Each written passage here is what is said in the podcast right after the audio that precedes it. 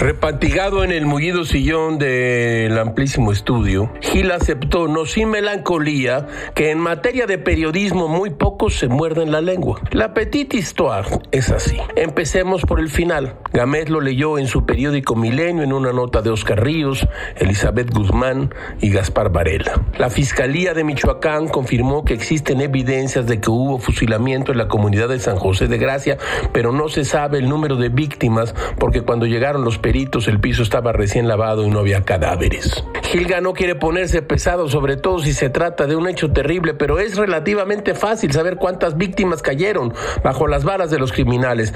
El video que circula en redes sociales y al que criticaron mucho y cuenten a los hombres y mujeres que los asesinos pararon de espaldas al muro en el que fueron fusilados.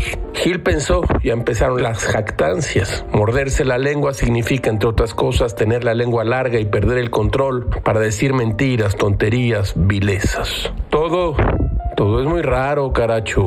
Como diría Víctor Hugo, hay cosas que deben destruirse, hay otras que solo deben ser iluminadas y examinadas. El examen benévolo y grave, qué fuerza tan inmensa. No acerquemos la llama a donde solo hace falta la luz.